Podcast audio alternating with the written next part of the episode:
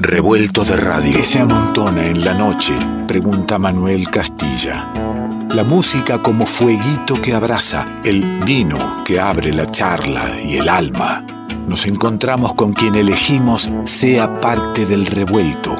Ingredientes que se amontonan en revuelto.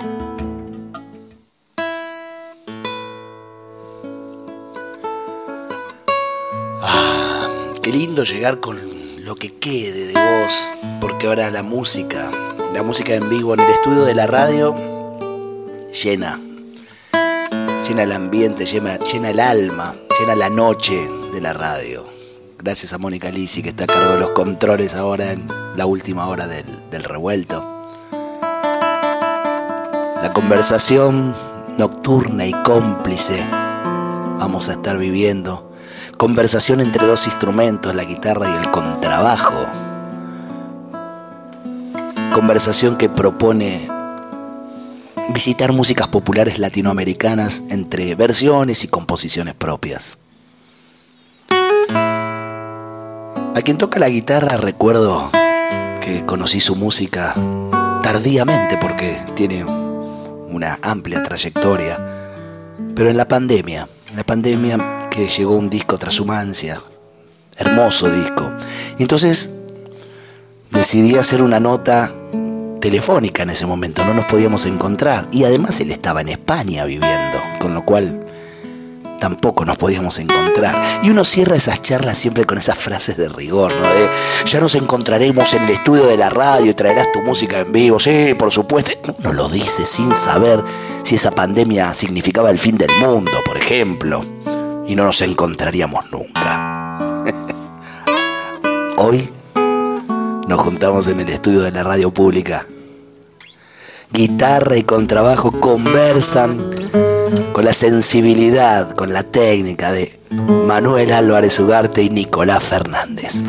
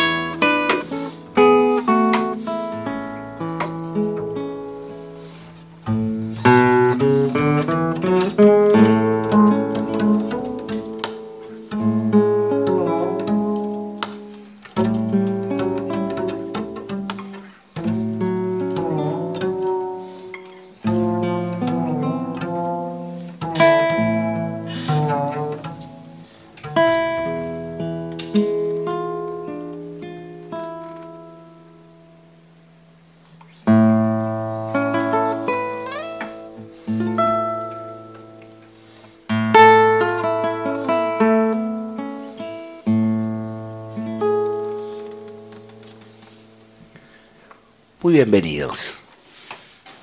Alegrón de que estén acá. ¿eh? Buenas noches. Muy buenas, noches. Qué lindo. Los escuchaba. Bueno, primero pensaba en, en, el momento de la composición de, de, esta pieza. ¿Composición propia? Es un tema mío, sí. Se llama Lejos. Y nada, pensaba en, lo hacia adentro que, que debiste haber estado. Eh, o estabas lejos de. Eh, las dos cosas. Las dos cosas. Está todo volcado ahí en ese toque. ¿eh? Qué sensibilidad para. Sí, em, sí, fue, es, es, una música que tiene unos cuantos años y la compuse em, igual hace más de 10, pero recuerdo que fue un viaje de. Em, un viaje, vine de visita a Argentina.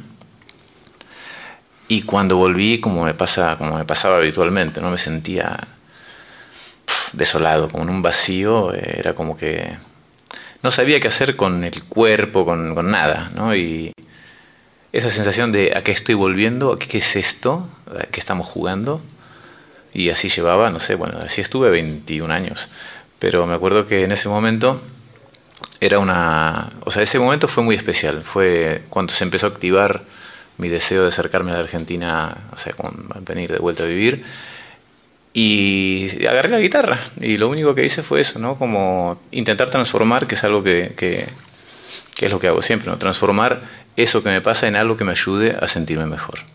Y ahí con, salió con la intención, y por eso se debe compartir con la intención de que eso provoque algo en el otro también, ¿no? Si eso ocurre, hermoso, por supuesto. Ni siquiera ¿no? lo mismo que provoque. No, no, por supuesto que no. Eh, eso, eso es un misterio, Ale. Eh, realmente. O sea, uno, o yo por lo menos hablo por mí, ¿no? No hago las cosas con el fin de que produzcan un efecto en el otro. Quizás sí con la esperanza de que puedan resultar inspiradoras o que puedan invitar a una reflexión. ¿no? Hago las cosas fundamentalmente para mí. Está bien que digas el para mí, porque hay distintas maneras de encarar y transitar el arte. Claro, sí, hay muchísimas, desde luego. Eh, yo hago las cosas para mí porque necesito hacerlas, por un lado. Después está la parte más compleja que es, como decimos, eh, así como hablando mal y pronto, el vender el pescado, ¿no? Porque quiero decir, es, nuestro, es nuestro métier, ¿no? Nuestro métier es la música. Eh, y luego... Tres, españolismos, Manuel, ¿no? Por eso vender, el, pescado, porque en Argentina sería, no sé, vender el churrasco, pero el tipo vender, el, churrasco, Me ha gustado eso, vender el churrasco, me ha gustado. La voy a implementar, vender el churrasco, sí, sí. Luego ese, es el misterio, ¿no? ¿Qué hacemos con lo que hacemos? Que lo hacemos para nosotros, pero que al mismo tiempo es nuestro métier, nuestro desvelo, ¿no? lo que, sí, lo que ocupa la mayor parte de nuestro tiempo. ¿Qué hacemos con ello? ¿De qué manera lo transformamos, como decía un amigo mío, el Lolo, eh, cómo profesionalizamos ese hobby, ¿no? Ese es un misterio que todavía, después de 30 años de estar haciendo música, yo sigo sin, sin, sin develar, ¿no? Pero... Para 30 eh, años haciendo música y sin develar, ¿y buscando develarlo? Mira, la verdad, no sé usted, Nico, pero yo... Se está poniendo muy profundo. No, yo ya me doy por perdido. Ah, bueno, ahí, está. Hay cierta pulsión que sucede. Sí, sí, sí, ya está. Estamos en el baile, hay que bailarlo y, y sí. Sí, eh, mientras haya preguntas, creo yo, eh, esto es una buena señal. Está bueno. O sea, la, respuesta, las respuestas dan un poco igual, lo importante es ir hacia la pregunta. Eh, en el arte, así como en la vida, ¿no? Y justamente estas cosas salen eh, fundamentalmente de la pregunta. Qué vacío si nos quedamos sin preguntas, ¿no? Sí, totalmente. Sin motivaciones, ¿no? Sin motivaciones sería como. Si uno no se pregunta algo, ¿cómo, cómo arranca, no? Tiene que buscar para algún lado. Exactamente, sí, sí. Una motivación. La pregunta es como que motiva cosas. Hmm. Este, de hecho, eh, hay, un, hay un amigo eh, percusionista que un día conversando me dice, recordábamos, ¿te acuerdas aquel disco que grabamos en, eh, no sé qué, en los años 99, 2000, no sé qué? Sí, sí, yo sigo sin comprender la relación entre trabajar, grabar discos, ganar dinero, ¿no? Como, lo decía como, sí, nos ponemos ahí, hacemos discos, eh, preparamos músicas, aprendemos repertorios, no comprendo la relación que hay todavía entre todo eso y, el trabajar, ¿no? Es como es una cosa que, hacemos porque tenemos que hacer, porque es lo que sentimos fundamentalmente, yo creo, ¿no? Pero no, no responde a ninguna lógica eh, de orden capitalista, ¿no? Eh, por eso tenemos ese debate, yo creo, ¿no? Fundamentalmente. ¿Qué hacemos con lo que hacemos? Sí, es difícil eso, porque es como que no producimos algo material cuando hacemos algo así. Hmm. El arte no es como, no es una cosa física. No sé, como en, relación a lo que es el capitalismo, o sea, cómo vendemos eso. Sí. No sé, no se me ocurre la, la forma de relacionarlo así. No es una mercancía, además, más allá de que sea física o no. No, exacto. Eh, no es una mercancía, si bien en algunos casos sí, ¿no? Sepamos que hay quienes hacen un tratamiento de desde el inicio, por eso digo que hay distintas maneras de transitar el arte, ¿no? Desde el inicio se piensa como mercancía y se sabe a dónde va a ir, a cuál será el, el nicho consumidor, todo eso se piensa antes, que es distinto. A necesito hacer esto y vemos ¿Qué pasa con eso? ¿Qué hace? Esta, me encantó esta frase de qué hacemos con lo que hacemos. ¿Qué hacemos con lo que hacemos? Sí. No, lo había pensado antes, pero la voy a repetir. Sí, está muy bien. Sí, de todas maneras, eh, yo creo que sin, sin ánimo de, digamos, de ir como tampoco mucho más a fondo en esto, pero sí creo que es un tema que, que debería ocuparnos un poco más la atención a las personas que nos dedicamos a la creación en el, en el campo de las artes, el que sea, ¿no? En el nuestro específico es el de la música, pero eh, entender que somos de alguna forma trabajadores de un oficio de la cultura y eso no nos transforma en, nada más especial, eh, por lo menos si consideramos cuál es el orden de las cosas, ¿no? O sea, un panadero, como dice un amigo poeta, nos gana 5 a 1 en utilidad a un músico, a un poeta, ¿no? A un, en el primer tiempo. A un escultor, sí, no, o sea, cualquiera es digamos, desde una perspectiva utilitaria, o sea, más útil que cualquiera de nosotros. Sin embargo, digamos, para el mundo esto que hacemos es importante y nosotros lo sabemos, pero mucha gente quizás no lo sabe o lo intuye, pero no cuesta mucho ponerlo en valor. Y creo que es como la lucha que, que nos va a acompañar toda la vida, pero más allá de la cuestión monetaria. monetaria, claro. O sea, la, utilidad es una perspectiva eh, de orden más filosófico, más como de, no sé, de un, de un pensamiento un poco más profundo en torno a lo que consideramos que es eh, bueno para nuestras vidas, ¿no? O necesario para nuestras vidas, ¿no? O sea, cada uno tiene algo que decir y, y está bien que podamos hacerlo. Y estaría bien que además de poder hacerlo, digamos, encontremos una manera de encauzar profesionalmente eso para que podamos estar insertos, ¿no? Digamos, y, poder, claro, ir al panadero a comprarle el pan, ¿no? por así decirlo. Sin banalizar, ¿no? Otra cosa que pensaba mientras eh, escuchaba, además del momento de la composición, es qué lindo poder dar, este, brindar el espacio de, la radio pública para que suceda ese momento que ustedes acaban de hacer con, con la música, ¿no? Que si bien digo, me llega tarde la música de Manuel porque tiene cuantos discos editados, toda una carrera y yo lo conozco en Trashumancia, este, o lo conozco hoy a, Nico Fernández este, personalmente y lo tenía de Proyecto Pato, pero no de este dúo. Eh, entonces sí, hay carreras, hay, hay, un montón de tiempo y un montón de música, pero creo que están sonando nuevos a muchos oídos de, del oyente de Revuelto y, de la radio pública y de las radios que, transmiten este programa. Entonces, dar un espacio a músicas nuevas, eh, no, sé si diferentes, eh, originales. Ahí vamos. Por lo que te estamos muy agradecidos. No, no, no era, no era, no era, un orgullo personal, no que vos me tenías que No, no, pero nosotros además hay un refrán que dice que es de bien nacido ser agradecidos. ¿no? Y, y, nosotros yo creo que estamos agradecidos. Me vas a contar en el próximo bloque sobre tu estadía en, en España y por qué estás acá. Eh, sobre sentirse de un lugar o de ningún lugar, sobre ser extranjero. A todo esto lo, lo, la introducción sería escuchar un poquito ahora de, tu disco de Transhumancia, justamente que dije ese disco con el que conocí tu obra, Najarra particularmente, por eso también, y ahí está sonando, junto a Pedro Rossi, el disco Transhumancia, que está en nuestra discoteca, es uno de los discos que elegimos para compartir completo, un disco hermoso de veras, ¿eh? que ahí suena, Pedro Rossi en guitarra, Manuel Álvarez Ugarte en charango. Barítono Najarra.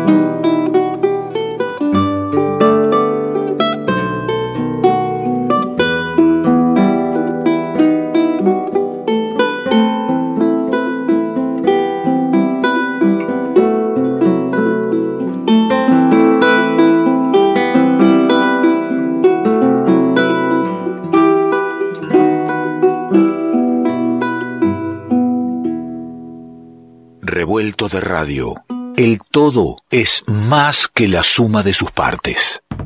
Escucha lo que te perdiste. Volví a disfrutar de tus programas favoritos, los mejores podcasts en la página de la radio y todas las plataformas. Lleva a Folclórica donde quieras. nacionalfolclórica.com.ar Nuestros idiomas. Nuestras palabras. Nuestros encuentros. Inchinmeu, Radio Folclórica, Nungui Ayekawe, FM Ayamari Pura punto regle. Folclórica 987. ¿Qué es lo que nos hace iguales? ¿Qué tenemos en común con los demás? Que somos todos diferentes. Revuelto de radio, el todo es más que la suma de sus partes.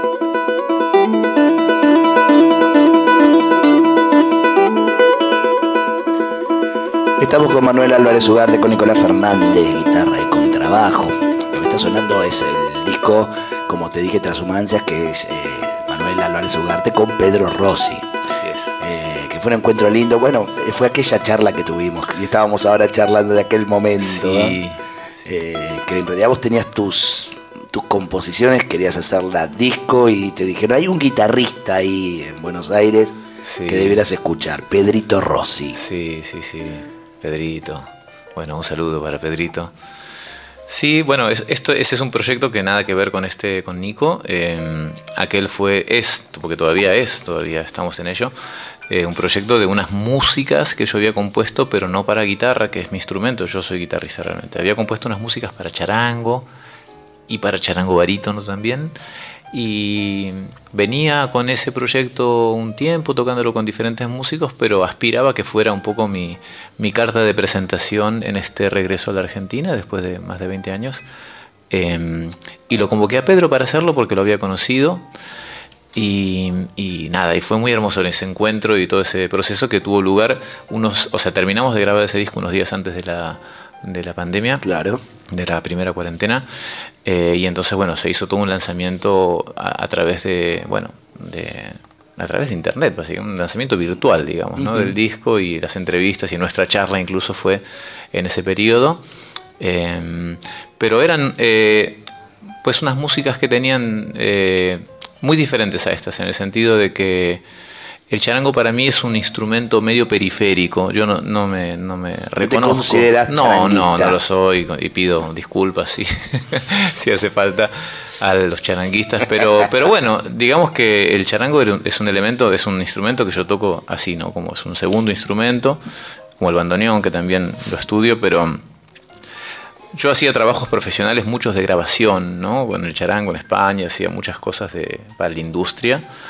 Y, y empecé de jugar con el instrumento a componer unas músicas que, que se fueron acumulando y a partir de un momento dije, bueno, ¿qué hacemos con esto? ¿no? Y me di cuenta de que las músicas tenían cosas que ver unas con otras y que estaban todas atravesadas por la, la idea esta de la, de la migración, ¿no? de mi experiencia migratoria.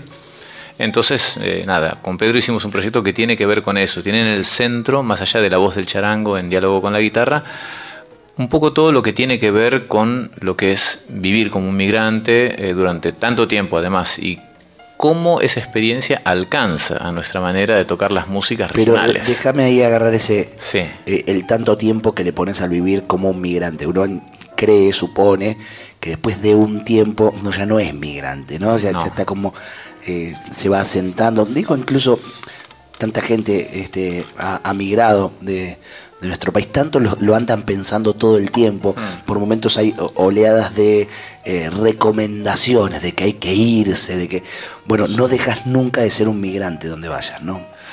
Bueno, cada uno te responderá algo distinto a esa, a esa pregunta. Eh, mi respuesta es que, según mi experiencia, eh, yo siempre me sentí extranjero, eh, lo que no significa que no estuviese bien integrado, ¿no? Ahí donde estaba, después de tanto tiempo. Pero, pero sí, esta cuestión de que abrís la boca en un lugar en donde la gente no te conoce y enseguida es argentino, ¿no?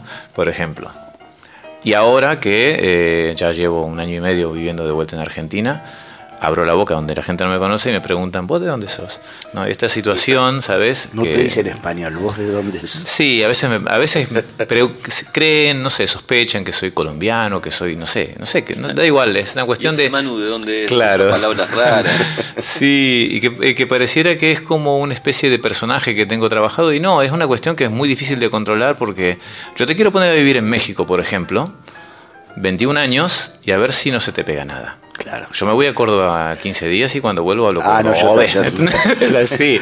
Y creo que es una cosa que no sé de, dónde vendrá, pero es esa cosa de abrir la boca y dar el campanazo ahí donde vas, ¿no? Es que. Claro. Y yo ahora, hoy le preguntaba a Nico si, si estaba sonando, veníamos a la radio pública y digo, vamos, vamos a ver, se me nota todavía un poco el acento y me dice, vas mejorando, pero... Qué buena, el tipo va bien, vas bien, va por acá.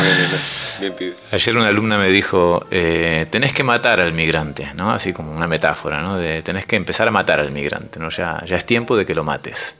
Pero bueno, quiero decir, eh, da, igual esto, ¿no? Eh, el acento, el no acento, el, el, que te perciban como de otro lugar, ¿no? Aunque estés bien integrado, es un tema que está como ahí, ¿no? Todo el tiempo, ¿no? Es un tema del que no te libras nunca. O sea, que te llame la atención porque tenés acento allá, que te llame la atención porque tenés acento acá. Eh, cuando la música que tocas también la tocas desde la distancia, y esto es el tema más importante para mí, hay cosas que pasan, ¿no? Yo lo percibo ahora cuando escucho esa música que compuse en la distancia. Eh, bueno, en realidad la mayoría de la música y la que vamos a tocar aquí eh, la compuse toda fuera de, de Argentina, ¿no? Pero es como una, intención de acercarme, una especie de, deseo de establecer un puente desde el sonido, ¿no? desde, desde la música, con aquello que se me quedó tan lejos. ¿Qué búsqueda te llevó a España? Eh, mm, buena pregunta. ¿Qué búsqueda me llevó a España? El ser joven y no tener conocimiento, yo creo. Porque si a mí alguien me hubiera dicho, mira, lo que te va a esperar en esa experiencia migratoria va a ser esto, esto y lo otro, igual no lo hacía. Pero tenía 24 años, era joven y, hacía las cosas como se hacen cuando uno tiene 24 años, ¿no? Es como sin conocimiento y porque te comes el mundo y vas para ahí. Entonces em, yo llegué a, Madrid con la intención de conocer, de, vivir una experiencia que iba a ser, digamos, iba a tener un tiempo aproximado de un año, dos años, una cosa así. Pero cuando estaba planteándome volver, eh, rondando el año 2001, pensé todo ese año, en diciembre voy a volver. En diciembre ya está bien esta experiencia, ¿no? De dar vueltas por aquí. En diciembre voy a volver. Y llegó diciembre de 2001 y pasó lo que se, bueno, la efeméride que celebramos hace unos meses atrás. Volver a Argentina no era el mejor momento. Cuando empezó el revuelto, claro. claro. fuiste, fuiste al aeropuerto para volver y veías que venían aviones de claro, Sí, sí, sí. llenos los aviones. Sí. Entonces decidí darle un poco de tiempo a, ese regreso y, y, el tiempo, bueno, se me hicieron 21 años. Eh, pero, mm, y, confieso que, digamos, durante mucho tiempo yo viví pensando que nunca más iba a volver a la Argentina. Bueno, esa era la otra pregunta, ¿no? Pasan 21 años, que no es poco, entonces eh, te preguntaba qué, búsqueda te llevó, qué te trajo. Bueno, muchas cosas. El deseo de estudiar bandoneón, eh, que era un deseo postergado de, muchos años. por ahí lo tenés a Martín Sued. Sí, justo cuando me fui yo llegó Martín, claro, no coincidimos. Si era eso, tenés un profe de primera. no, bandoneonistas hay pocos, pero hay, sí, sí. Y irónicamente la historia que, nos junta a Nico y a mí eh, tiene que ver con, Madrid también, porque... Eh, ¿Puedo decirlo esto, Nico? Sí, decirlo, decirlo contalo. ¿Qué vas a decir ahora, no? En vivo. Pero yo me estaba volviendo de, Madrid y el que es mi profe de bandoneón, Federico Sixnis, me dice, va para allá un gran amigo, un gran músico, me dice, Nico Fernández. Eh, te mando tu su teléfono, bueno, hablamos. Yo me estaba yendo, suponte, la semana que viene, Nico acababa de llegar a vivir a Madrid. A vivir a Madrid. A vivir, y yo me iba. Y me dice, ¿dónde estás? No sé qué, ¿cómo nos conocemos? Bueno, mira, hago un concierto ahí en Puerta del Ángel, ¿no? En, en un lugar ahí a las afueras de Madrid, cruzando el río Manzanares, y digo, vente que nos vemos ahí, no sé qué, y vino un concierto. Nos conocimos, nos saludamos y nos despedimos. Yo le presenté unos amigos músicos, más o menos fue así, ¿no? Más o menos, hola, ¿qué tal? Chau, sí, bueno. Claro. Nos vemos. Yo vengo acá, grabo el disco con Pedro, viene la cuarentena, me vuelvo a escapar a Madrid con un vuelo de repatriación, y estando en Madrid, Nico me manda un WhatsApp. Y yo pensando, Nico debe andar por aquí, por Madrid.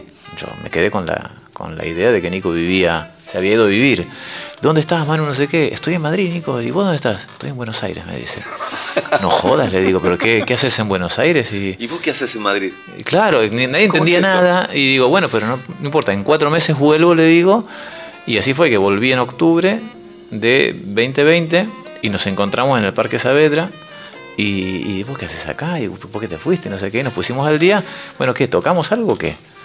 Y así empezamos a juntarnos cuando todavía la, la pandemia era una cosa más o menos rígida, ¿no? Sí, era más o menos. no se podía hacer mucho. No se podía hacer mucho, pero ya se podía salir al aire libre se podía salir a pasear, ¿no? pero tocar estaba difícil, tocar, estaba, imposible. Pero por eso el Parque Saavedra, sí. claro. como lugar de encuentro. Sí, sí, sí. Claro. Sí, se encontraron y empezó la música. Eh, sí, empezamos así. fue brotando en un dúo con trabajo y guitarra que hablábamos hace un rato. No es el dúo más habitual, mm, no son instrumentos que, que solitos se encuentren habitualmente. Justamente por eso está bueno como bucear un poco. Este, buscar, eh, es una búsqueda de, sonoridades, de, timbres que no, está tan explorado, por así decirlo. Es como que motiva. y, además tienen como una tímbrica que funciona muy bien, ¿no? Así es un ensamble, o sea, el color de los instrumentos bueno, creo que a, a, dos nos ha inspirado mucho y a mucha gente nos ha inspirado un, disco de, de, referencia que no tiene nada que ver con lo latinoamericano, pero que, bueno, que es el disco Beyond the Missouri Sky de, Charlie Hayden y Pat Metheny, que, que es un disco así como, yo le llamo a esos discos discos constelación, ¿no? tipo Dark Side of the Moon, ¿no? Como así. Eh, Clube de Esquina de Milton Nascimento, esos discos que decís no podía, ¿no? Eh, mm. ¿Cómo fue eso? ¿Qué pasó, Claro. ¿Qué pasó ahí? Y luego también otras músicas, ¿no? Que, qué sé yo, que, que no sé, una, una cuestión de color. Eh, también hay un disco de referencia en, otro mundo también bastante diferente, eh, de, el de Pepe Bichuela con el bajista, ¿cómo se llama? Eh, bueno, el Alzheimer, no me sale ahora. Bueno, hay, hay como, hay pocas experiencias, aunque las hay, hay pocas experiencias en ese sentido. El disco de Pedro Rossi con Fabián Martín también. Fabián claro. Que es un disco que a mí me parece extraordinario, absolutamente. Circe se llama, un disco extraordinario que el revuelto seguro que ha pasado y debería volver a pasar. Tengo ese disco, lo tengo físico. Increíble, increíble. Entonces, bueno, pues son pocos. La eh, foto de ese disco es una foto familiar de Fabián. Me, contó la historia, recuerdo de una granja familiar, no recuerdo en dónde, pero eh. Hermosísimo disco. Increíble. La semana que viene lo traigo. Perfecto. Ahí está. ahora quiero escucharlos a ustedes, porque estamos nombrando tantos bajistas y guitarristas juntos. Eh, y cómo es que suena Manuel Álvarez Ugarte y Nicolás Fernández eh, después de tomar el primer vaso de, del Malbec el revuelto. Yo se los voy a rellenar ahora mientras tocan, así tenemos una segunda vuelta de vinito y, seguimos compartiendo la charla en el revuelto. Vamos a tocarte un tema que se llama Beneplácito. Es una composición, es la, primera composición que hice aquí desde que volví a Argentina, eh, inspirada en un ritmo afroperuano que nos gusta mucho, el ritmo del andó. ¿Vamos, Nico? Dale. Oh. Eh.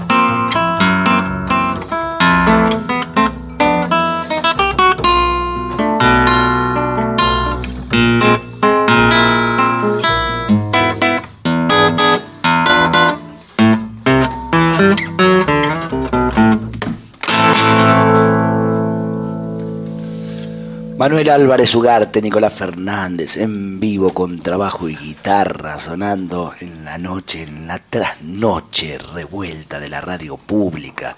Che, ¿sabés que, viste que te habías olvidado ahí de, un contrabajista? ¿Será Javier Colina?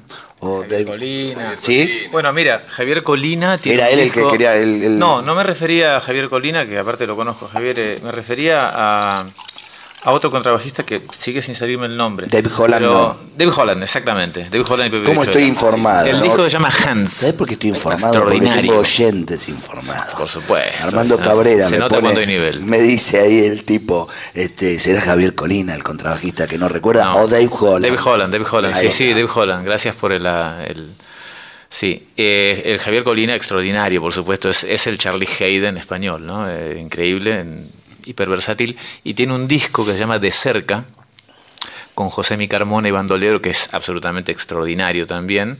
Es un trío en este caso, pero con, digamos, con trabajo, guitarra flamenca y, percusión flamenca, ¿no?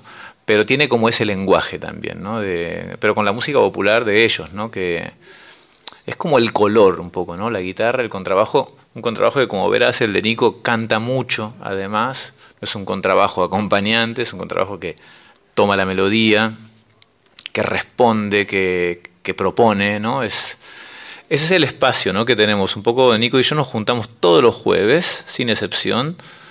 Tengamos o no tengamos bolos, en general tenemos pocos, pocos toques, pero nos juntamos igual. De hecho, nuestro, el espíritu de nuestro encuentro partió así. Eh, ¿no? de, espacios culturales que estén escuchando. No sabíamos si íbamos a tener ocasión de tocar, pero nos juntamos igual y lo seguimos haciendo y hay una idea, mira, por aquí, por allá, esto, lo otro, ¿no? Sí, sí, sí. Y tomamos hectolitros de mate, además. Mucho. Mucho. Por encima de nuestras posibilidades. En el próximo, el próximo jueves les voy a pedir que al mate le agreguen un poquito del Malbec, el revuelto que se van a llevar de regalo, y me mandan unas fotos del ensayo. Tal vez no, no tomemos mate entonces directamente. claro.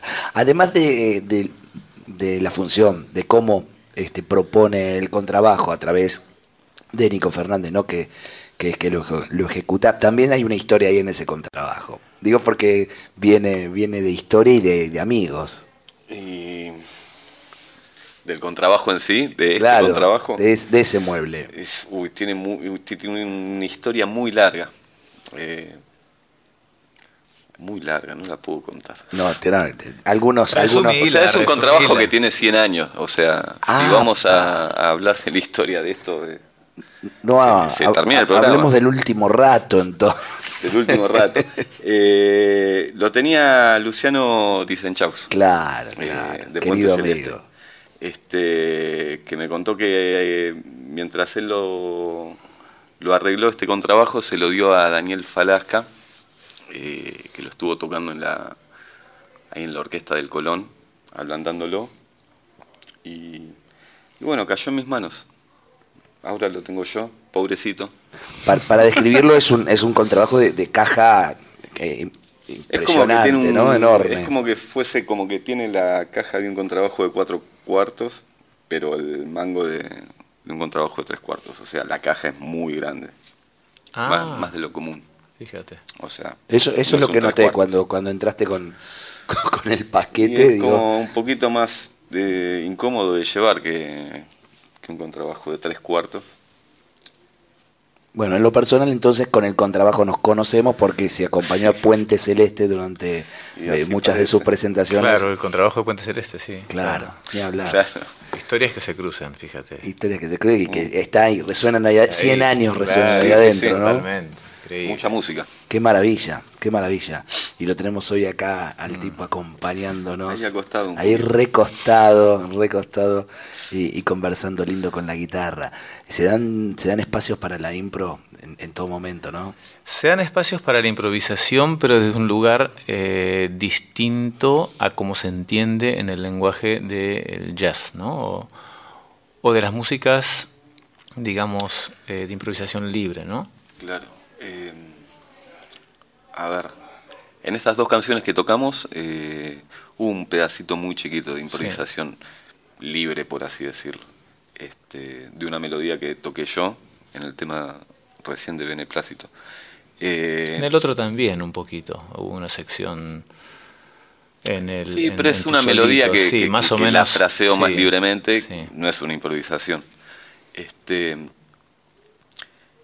pero no, no, no está ese concepto de, del jazz, de tocar una melodía, seguir con esa melodía, improvisando sobre esa melodía o sobre esa forma durante 10 minutos. No, no, no, claro. O sea, son... Eh, pero más, más, allá del tiempo, desde el concepto, también es distinto o el concepto No, el concepto siempre... El concepto es ese, no desde los es improvisación. Igual justo eh, estos temas que, tocamos, no, pero hay otros temas en donde, por ejemplo, Nico, que tiene más relación con la escuela, con el lenguaje del jazz y de la música improvisada, yo, yo tengo menos relación con esa escuela porque no, soy de ese mundo, eh, hay espacios en donde aprovechamos esa, ese, esa sapiencia ¿no? del Nico y hay otros temas en donde él canta con arco, por ejemplo, eh, mucho el bajo y abrimos espacios, aquí un solo, y ese solo siempre es diferente, por ejemplo. ¿no? ¿De qué mundo sos, Manuel? Yo eso quisiera saber también, de qué mundo soy. Me dejaste pelado. Los altras no son de ese mundo. Yo no soy de ese mundo. De ese mundo del jazz. sí, sí, no. ¿Y, te reconoces en un mundo? Es una buena pregunta, Simona. Sí, eh, te la debo la respuesta porque yo el mundo al que pertenezco es un mundo raro, eh, como, como músico supongo que te referís, ¿no? Eh, tiene que ver con la música, con el lenguaje de las músicas latinoamericanas, de raíz, ¿no? Diría yo pero porque son las músicas que más he tocado, digamos, ¿no? Aunque he tenido en, tiempos de juventud como un interés por el jazz rock y por todas esas músicas y también por el rock. Y también por el flamenco. También por el flamenco, es una música que me interesa mucho, pero que no toco, o sea, no, toco profesionalmente, ni, ni, siquiera como amateur, pero me interesa y me, me gusta la sonoridad y me la llevo a mis músicas. Diría que mi música es una música, si hablamos de, la música que hago yo, es que fundamentalmente desde hace muchos años solo toco composiciones mías. Es una música que está atravesada un poco por todo eso, ¿no? por todas esas músicas que me han emocionado, pero que tiene un lenguaje eminentemente latinoamericano. ¿no? en donde los espacios de improvisación por lo general son espacios que quedan abiertos para los músicos con los que tengo interacción. Ahora con Nico, por ejemplo, cuando tocamos con Pedro, por ejemplo, Pedro agarra mucho eh, esa posta hay espacios en donde Pedro toca y desarrolla una idea que cada vez es diferente, pues, como es él, ¿no? Eh, cuando tocaba con Jesús Mañeru o con Juan Aracil, que es un flautista de flamenco, justamente, he tocado con muchos músicos de flamenco, pero músicas que no son flamencas, siempre, o sea, intentamos que, bueno, el talento de este, de este ser que está aquí aportando sonido tenga un espacio para expresar y para desarrollar eso que sabe hacer, ¿no? Hermoso. Entonces, yo abro esos espacios, pero no los, no los ocupo desde ese lugar de la improvisación, porque me parece que es interesante que pasen cosas que no se pueda saber qué es lo que van a hacer, ¿no? Claro. Me quedé sin programa, che. Yo quiero que suene algo más. Me quiero ir con música, quiero que me digan con qué cerramos el revuelto de hoy. Eh, la charla se pone linda y el tiempo se empieza a cortar cuando se pone linda. Bueno, te damos las gracias, querido Ale, por este espacio tan bonito y por este momento aquí con nocturnidad y alevosía, ¿no? como nos gusta decir. Eh, sí, total. Eh, muy, muy, muy agradable estar en este programa. Sí, y, por el, vasito de vino y los quesitos que ahora los cataremos. Eh, y nos vamos a despedir con una música que se llama Ausencia, también un tema mío, también sobre un ritmo así un poco afroperuano. Manuel Álvarez Ugarte y Nicolás Fernández, parte del revuelto, nos reencontramos la semana que viene.